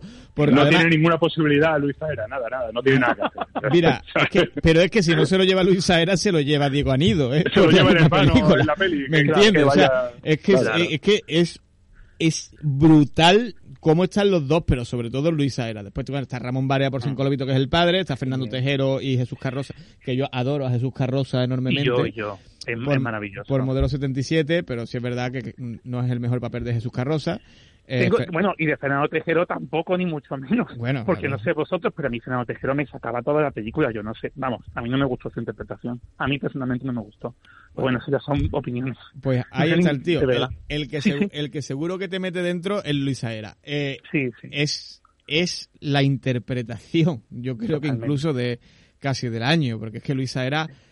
eh, Es el Clint Eastwood, ¿no? Un poco de Sí, daño, sí, ¿no? sí, sí, sí, es totalmente es mimético. Yo recuerdo que además también se llevó el Goya Luisa era por el reino, por ese Puede ser, por ese ser pequeño, por un Sí, pequeño sí, sí, papel, sí, sí, pero sí. que está Aquí eh, en el balcón, esa escena sí, fabulosa. balcón, es lo que fabuloso. lo- Sí. Lo comenté en el programa de la semana pasada cuando hablábamos de los feroz. Sorogoyen es un excelente, aparte de que Luis Zaera es un actorazo, Sorogoyen es un excelente director de actores. Las mejores interpretaciones de Antonio de la Torre, de Luis Zaera, han venido con pelis de Sorogoyen. Y es así, y aunque sean actorazos y tal, pero ahí está un director que sepa cómo llevarlos, que sepa cómo dirigirlos, y Luis Zaera aquí es magia. Lo de Luis Zaera aquí es, bueno, lo de lo del personaje de su hermano también, pero es que Luis Zaera está a otro nivel. No, o sea, esta yo creo que esa era ya es talismán de Sorogoyen. Sí, sí, sí. Eh, chicos, mejor dirección novel, porque es que quedan 10 minutos. Yo creí que nos íbamos a dar más tiempo, pero es que nos quedan 10 minutos. Eh, mejor dirección novel, yo creo que este está, bueno, está Carlota Pereda por Cerdita, eh, está Elena López Riera por El Agua, Juan Diego Boto por Los Márgenes y Miquel Gurrea por, por Suro y la que se lo va a llevar, que Hombre. es Alauda Ruiz de Azúa. Por Ruiz. Está clarísimo, clarísimo, está clarísimo. Por Eh, yo, yo solamente dos apuntes. El corto de Cerita me gustó mucho más que la película. Sí. O sea, Y a mí, creo que sí. es mucho, mucho mejor. Y ya sabéis que yo en los márgenes tengo, ya lo he dicho a Miguel Ángel, tengo cierta debilidad. Me parece un cine social bastante bastante intenso, muy muy asfixiante. Mm. Y a mí me ha gustado mucho, pero bueno, entiendo que también se ha dicho que es una película muy maniquea, bla, bla, bla. Eh, yo- Efectivamente. a, mí, a mí me Sí, pasa, ya, ya. a mí me pasa una cosa con en los márgenes, Juanma, que, eh, que está, que, que no sé si está en Prime Video, no sé en qué plataforma sí, no, la vi, está, está en, está en Prime Video, está en Prime Video. porque la vi hace poco además. Y, Yo también. y, es que es tan, es tan Sufrir, evidente. sufrir, es- ¿no? eh, Es tan eh, sufrir. No, pero no, no, no, ya no es sufrir, tío. Es que es, eh, es una historia de, de vidas cruzadas. A mi, a mi hermana le encantó. Mi hermana es trabajadora social y a los que sois trabajadores sociales esta, Claro. eh, esta, esta película os va a encantar. Ah, yo, Pe- yo eso tenía que comentar. A veces el cine es un espejo en el que nos reflejamos, ¿no? Y, y a mí, por ciertas cosas de cerca y ciertos trabajos que yo he estado, eh, todo este tema burocrático que se muestra en la película, toda esa impotencia que te entra, está muy bien. Está muy bien plasmado. Entonces, a mí a mí me ha llegado la película. Pero bueno, A mí que- también entiendo la otra visión, claro. Claro, es que a mí, Ah, por ejemplo, el, claro. perso- el personaje, Luis Tosar no me lo creo, realmente. O sea, su, Es el peor, es el peor. Claro, no, no, no me lo creo en, en- en lo que es, de qué vive ese, ese hombre. ¿Sabes? Enti- ¿Entiendes lo que te quiero decir? Y después es que eh, su mensaje es tan, Sí, ya, evidente. es tan evidente que, que me es gust- poco sutil, es poco que me, sutil. que me gustaría que fuese un, un, un poquito menos activista, que, que fuera menos activista la película. Para... Pero yo tengo, yo tengo que hacer honor a lo que sentí, es decir, a mí me emocionó. Sí, Entonces, sí, ¿qué sí. O sea, un no momento la película te emociona. Porque, Bueno, va a ganar a Laura Ruiz de Azúa. Bueno, va a ganar. Pasamos aquí. Va a ganar. Vale, mira, mejor actor revelación. eh, aquí está eh, Jordi Puyol Dolcet por Alcarrás, Albert Bosch por Alcarrás. Algunos se lo llevará de Alcarrás seguramente. Después está Miquel Bustamante por Cinco Lobitos, que es el novio de, de, de- de la ya. Está Telmo Irureta por la consagración de la primavera y está Cristian Checa por En los márgenes, que es el, el, el jovencito. el- el hijo, ¿no? El, hijo, del Luis efectivamente. Tosar. Bueno, es que no es el hijo, es el hijastro o algo así. Sí, Bueno, yo creo que aquí, aquí alguno de Alcarrás se lo lleva, seguramente. Sí, yo, yo digo que Jordi Puyol Dolcet. Yo voy a votar por ese. Sí. Es muy probable. Mejor actriz revelación. Anna Utín por, por Alcarral, Luna Pamies por El Agua, Valeria Sorolla por La Consagración de la Primavera, Laura Galán por Cerdita y Zoe Stein por Mantícora. Eh, y ojo aquí, porque yo creo que aquí Laura Galán eh, puede dar el campanazo por Cerdita, ¿eh? Mm, ¿Tú qué piensas, Roberto? hombre, yo, yo es que creo que va a ser o Alcarrás o Mantícora. Creo. A mí me pasó con Cerdita igual, ¿eh? Me gustó mucho más el cortometraje. Yo es que Cerdita que es una, película. es una película que se le ha dado tanto... A mí es una película que me... eh, A mí el, el cort- Estoy con ustedes, me gustó mucho más el cortometraje que la película, pero es una película que ha tenido mm, tanto cariño que me cuesta que se vaya un poco de vacío verlo. Bueno, de- deja que no se lleve guion adaptado, ¿eh? que a lo mejor se lo lleva. Ah, yo- yo- yo- no, no- no lo veo, no la veo tampoco para tanto, la verdad. Pero a bueno. ver, yo creo, yo creo, a ver, a mí la lógica me dice que de ahí Alcarrás, que ha sido una película que está ahí en los premios más importantes nominada y las interpretaciones son muy buenas. Hombre, yo creo que Anna Otín tiene muchas papeletas y Zoe Stein por Mantícora también, pero bueno. Mejor guion, bueno, origi- mejor guion original. Alcarrás Asbestas, Cinco Lobitos, Mantícora, modelo 77. Ya vamos a tener que ir rápido. Asbestas, asbestas. Robert, Uf, qué difícil. Yo creo que esta, para mí esta es la categoría más complicada. Pero para mí, Hombre, pues, a ver, claro, tiene, yo, yo creo que tiene que ser Asbestas. Ahí Isabel Peña a, to- a tope contigo, Isabel Peña y Rodrigo Sorogoye. Eh, y bueno, y Rafael Cobos con Alberto Rodríguez, que, que son maravillosos también, ¿no? Y Carla Simón ahí. Pero me refiero que la categoría Venga, de mejor original también, tiene, va, tiene, que apoyar el, el de mejor película. Yo entiendo que Sí, aquí- suelen ir, No siempre, ir de la No siempre. No Sí, siempre, pero- pero, suelen ir de la Pero mano. suelen suelen un poco- o sea, si sí, le sí. vas a quitar dirección y encima de todo le quitas Ya. también guion, chico, que... Ya, Bueno, a, ya, lo- ya, a lo no, mejor se lleva, a lo mejor se lleva Calda Simón guion y dirección, ¿eh? O porque a lo mejor. Claro, es que Bueno. no se sabe. Ojito ahí. ¿Quién Bueno, sabe? guion... O se lleva película, ¿eh? O se lleva película. Ojo, ojo, ojo. Ojo, se lleva película. Y hay sorpresa. Y aquí, y aquí ya después todo es auja. Bueno, lo veremos, ¿eh? Mejor guion también- adaptado. oye, y recordar que Alberto Rodríguez y Sede Bastillo, a veces a lo mejor le dan el guion también, quién sabe, no sé. No, no, yo creo que Alberto creo, Rodríguez se va a llevar... mm, pues, Técnico, a- a- técnico. ten- algún técnico se va a llevar Alberto Sí. Rodríguez seguramente. Si hay diseño de producción, yo creo que ese diseño de producción tiene muchas papeletas de llevarse los modelos 77. O, o incluso efectos especiales también. Porque, porque te, te digo, te, te digo, aunque te duela, mm, eh, Juanma, no está nominada a dirección de a dirección de producción en Ah. eh, esto, eh, ¿cómo se llama? Los renglones torcidos de Dios. Ah, pe- pero la dirección artística sí, ¿no? A dirección es que- artística sí. Claro, dirección artística es mi problema, que estoy entre los renglones torcidos y modelo. Vale, ahí va a Yo en estar. guion, en guion adaptado le doy mucha importancia, de verdad, a los renglones partidos de Dios. Me parece una novela de Torcuato Luca de Tena muy, muy, muy complicada. de llevar al cine y creo que lo hacen con solvencia. A ver, tampoco pues, se puede comparar una novela con una película porque son estilos narrativos diferentes, etcétera, etcétera, pero me parece una, una adaptación muy digna, ¿vale? Eh, de la novela. Estoy de acuerdo. Ya no, no sé, y creo que lo ha pegado bastante bien, ¿no? Eh, lo ha tenido muy buena taquilla. ha tenido muy, buena, muy buena taquilla. En Netflix ha visto mucho. Yo creo que tiene posibilidades. Ahí, sí, es verdad que a veces eh, la adaptación, como bien dice Roberto, es tan literal que lastra el metraje. Puede pasar. Pero es verdad que es, muy, que es muy solvente. Sí, sí, a mí, me, a mí me mantuvo pegado, ¿eh?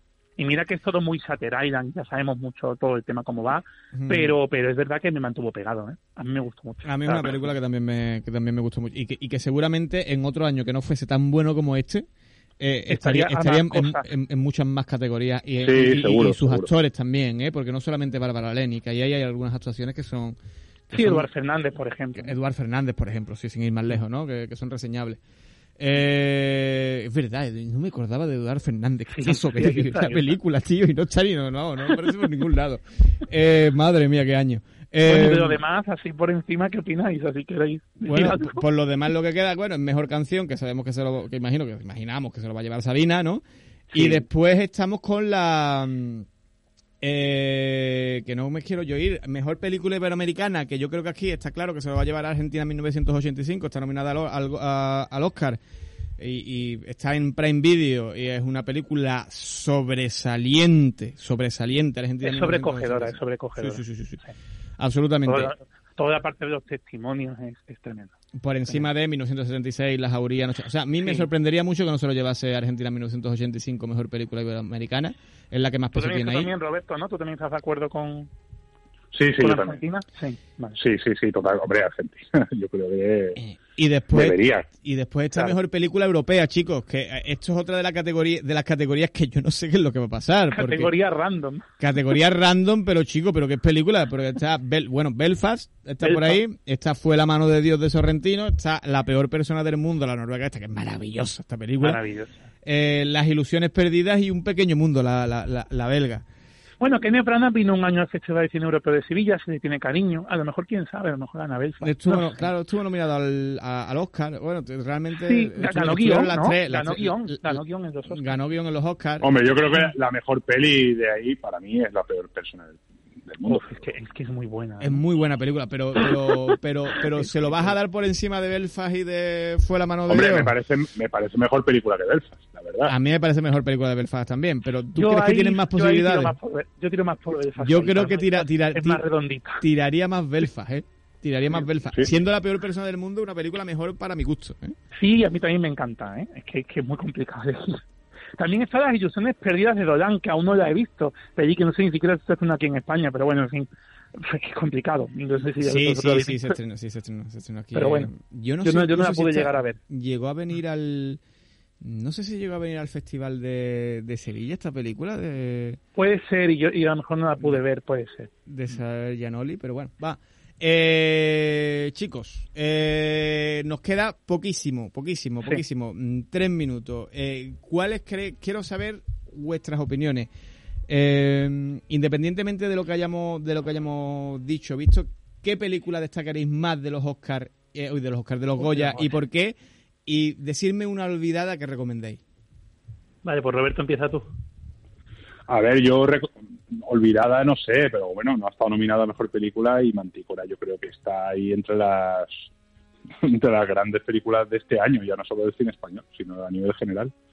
Y va a ser el año de las bestas, por lo menos en cuanto a película, de verdad es que es una película memorable que ya lo hemos comentado, Juanma, Miguel y yo lo hemos comentado en los últimos programas, que cada vez que pensamos en la bestia decimos que cada vez que, que hablamos de ella nos parece mejor película.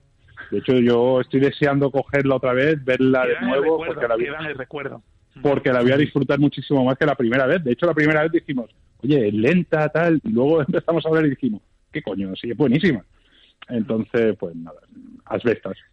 Pues yo coincido con Roberto, Asbestas, es el año de Asbestas, a no ser que haya alguna sorpresa, y ya sabéis que yo a la terna subo en los márgenes, lo siento, yo subo en los márgenes, pero esa es mi apuesta. Vale, pues. lo que tú quieras decir. Yo, aquí, yo no, voy a decir Asbestas, no voy a decir todas las películas estas que son maravillosas, sino, que eh, yo voy a hablar de una película que a mí me gustó muchísimo, eh, y lo siento de verdad, porque yo sé que, que su calidad tampoco es excesivamente buena, pero yo me, me, lo pasé pipa con ella, que es Voy a pasármelo bien, que es, este que es ah. esta película musical muy divertida. De, los Pitu, esto, este grupo de chiquillos que a mí me enamoró. Pues mira, me la voy a ver porque no la he visto. Sí, sí, oh, maravillosa. A mí me gustó mucho. Muy divertida, Juanma, de verdad. Muy, muy, muy divertida. Si te gustan los hombres G, pues, pues te va a gustar la, la, la, película. Me pareció una, una historia de las de siempre, contada muy bien, con unos números musicales que, bueno, que tampoco es la gran cosa, pero que te lo pasa estupendamente. Y sí, una, una, película feel good, ¿no? sí, sí, efectivamente, para, para toda la familia. Cantan bien, cosa que no suele pasar en los musicales españoles, o sea que bien, bien. Sí, o sea, Fantástico, fantástico todo. Oye, chicos, eh, nos hemos quedado sin tiempo. Yo pensaba que íbamos a poder adentrarnos un poquito más. Muchísimas gracias, Juanma, por estar con nosotros. Te vemos la semana que viene. Muchas gracias a vosotros. Muchas gracias a vosotros. A ver si nos podemos ver también ellos, Oscar, que me gusta mucho también. Estupendo. Roberto, un placer cada semana, como siempre. Un abrazo a todos. Muchas gracias, ¿eh?